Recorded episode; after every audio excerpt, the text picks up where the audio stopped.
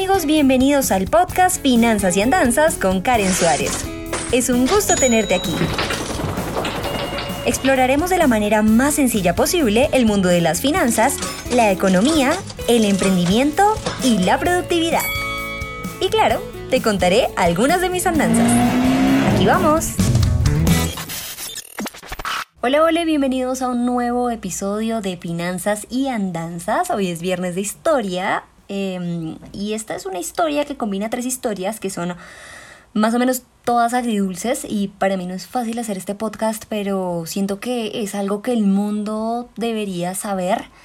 Em, en realidad porque hay personas que, que lo sufren y lo padecen de manera silenciosa y no he encontrado una guía sobre esto al respecto.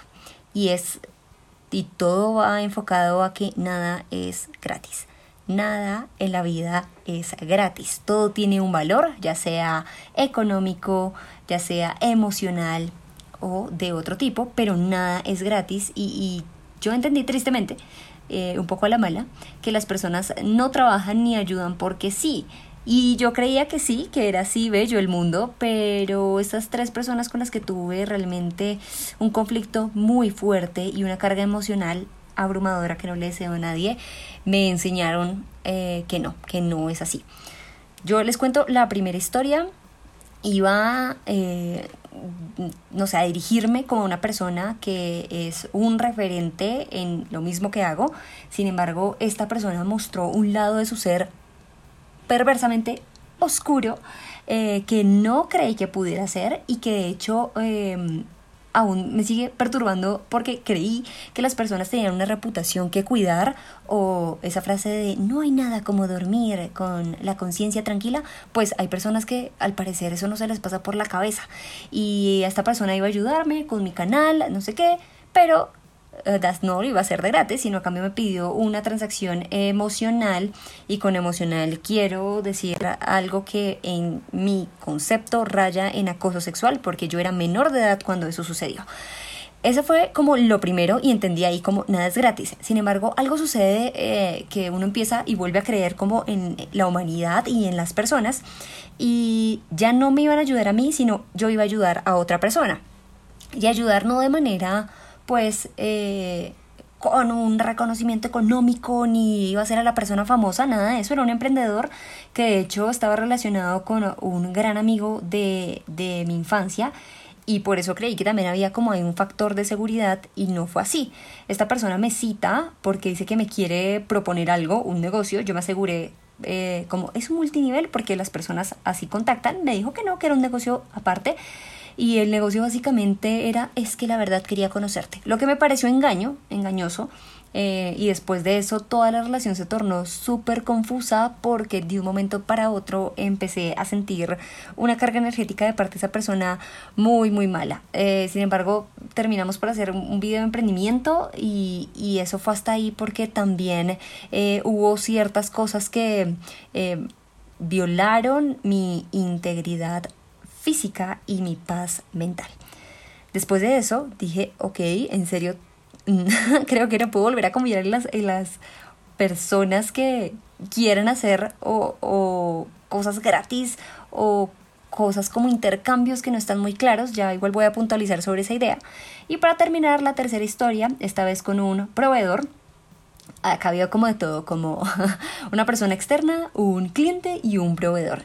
Y este proveedor era suscriptor del canal, eh, parecía muy buena onda, eh, empezamos a hacer una transacción eh, de manera digamos que fue pactada verbalmente, pero no escrita. Gran error, gran error. Y si ustedes ven a Marcos Lemonis en El Socio, hay un capítulo especial que me encanta y es cuando él, aún haciendo pactos verbales en televisión, lo tumbaron. Y yo digo, ok, si le pasa a Marcos Lemonis, creo que le puede pasar a todo el mundo. Y con esta persona fue eh, una de las experiencias más horribles que he vivido en mi vida. De hecho, la fotografía de Instagram del el 28 de febrero de 2019 ese día estaba a punto yo de caer en un colapso nervioso porque también fue una situación bastante tensa. Este, temí por mi vida, por mi integridad física y todo porque al inicio no se pactó una retribución económica y esta persona esperaba una retribución emocional al respecto y que le correspondiera con algo que yo no sentía. Entonces, solo para poner en contexto esas historias me permitieron y me dieron fuerza, son historias que ya están bien trabajadas. Em, de manera profesional y todo, es decir, ya es algo que se ha trabajado y se soltó. Em, y, quise hacer este podcast porque en serio siento que las personas necesitan escuchar esto y es que nada es gratis. Em, y que, y que, bueno, estas tres personas son hombres, primero, y que el mundo, al parecer, y el mundo de los negocios sobre todo, sigue siendo muy masculino, porque estoy absolutamente segura que si yo hubiera sido un hombre, estas tres personas no se hubieran acercado a mí de la manera que lo hicieron, ni hubieran intentado negociar, entre comillas gigantes, negociar em, cosas que, que no son negociables. Pero bueno. Quiero decirles con este podcast que no es recomendable establecer una relación laboral con proveedores, con un socio o algo que te proponga ayudarte o trabajar gratis, porque una de las motivaciones del trabajo son las recompensas que obtienes por él, dentro de las cuales se encuentran claramente el crecimiento personal, la obtención de experiencia, pero también un reconocimiento económico, y es que se debe generar una ganancia económica porque es una transacción, porque van a cambiar tu tiempo, van a cambiar eh, algo que haces, un producto que brindas, y tiene que ser definitivamente un gana-gana todo lo que sea laboral, así sea un contrato de palabra, tiene implicaciones legales y técnicas que si no están específicas o si no son explícitas pueden prestarse para muchos malos entendidos, para malinterpretaciones y sobre todo para malestar. ¿Por qué? Porque la persona que trabaja gratis o dice ven te ayude gratis puede sentir que estamos eh, en deuda con él como me debes algo porque te ayudé. Puede creer además que tiene derechos o se toma ciertas atribuciones para sentirse compensado y la persona puede esperar recompensas emocionales que el trabajo de por sí no da. Y, la persona que ofrece su trabajo seguramente, y, y, yo no niego esto, está preparada, se ha capacitado, ha estudiado y esto debe ser reconocido y aprovechado con el sistema bajo el cual trabajamos, que es el capitalismo y es esta economía. Asimismo, debe ser parte del crecimiento del trabajador, eh, tanto, tanto para quien lo contrata, es decir, no siento que una relación y una transacción laboral sea para que solo una persona gane, realmente tiene que, tiene que haber ahí una transacción benéfica para ambas partes. Y es por eso que como tiene que ser benéfica para ambas partes, debe negociarse en términos económicos, porque no siempre... Eh, Nunca, diría yo, podemos calcular con intangibles o intercambios el valor de determinado servicio o el valor de determinado favor, entre comillas también. Pero sí, si se ha pactado un trueque, debe ser equivalente al valor que el servicio, mm, que, que la otra persona ha prestado, mejor dicho. Cuando iniciamos relacionándonos con alguien que nos da su trabajo gratis, se crea un vínculo, una relación y hasta una responsabilidad. Y por esto, incluso podemos llegar a pagar con nuestra tranquilidad como, como me pasó a mí. Por intentar decir, oiga, puedo ahorrarme esto y hagámosle, que me parece una buena persona, terminé pagando con eh, absolutos días de intranquilidad y una profunda molestia que de verdad hasta hace muy poco pude como soltar. Cuando iniciamos, eh, digamos, ese tipo de relaciones, em, tenemos que tener en cuenta que al final la plata se puede pagar sí, y bajo un precio establecido y que tenemos todo el poder de decir esto está muy caro o esto está muy económico o oiga, no quiero negociar. Pero cuando se hacen intercambios con condiciones no tan claras, podemos estar asumiendo una responsabilidad que no dimensionamos.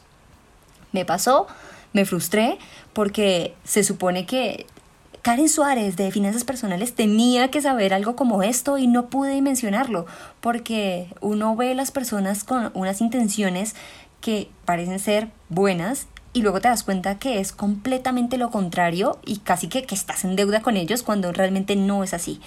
Eh, me pasó con un gurú que, que parece que cree que es una eminencia eh, y no lo es, es un muy mal ser humano. Me pasó con alguien que parecía ser un buen muchacho y me hizo vivir uno de los peores momentos de mi vida porque temí por ella y pensé que me iba a pasar algo físicamente y me pasó con esta otra persona que se acercó con una excusa totalmente falsa eh, para que lo ayudara.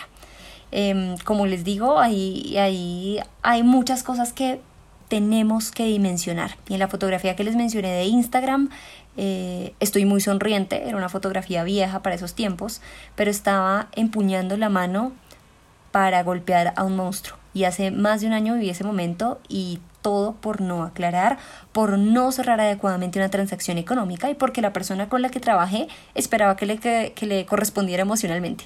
Que en repetidas ocasiones le dije, no es así y si no podemos manejarlo así, mejor dejemos de trabajar. Se lo dije de manera amable y muy diplomática y recuerdo habérselo dicho más de tres veces. Pero, ojo, por favor, personas del mundo que me escuchan, cuando no firmas, cuando no concretas y crees que es un favor, no es así. Nada nada, nada es gratis. Gracias por seguir conectados con Finanzas y Andanzas y recuerden que aparte de escucharnos podemos vernos a través de mi canal de YouTube que se llama Karen Suárez, en donde subo videos semanalmente. Chao. Gracias por escuchar Finanzas y Andanzas. No olvides suscribirte para seguir en contacto con este podcast. Soy Karen Suárez y nos escuchamos a la próxima.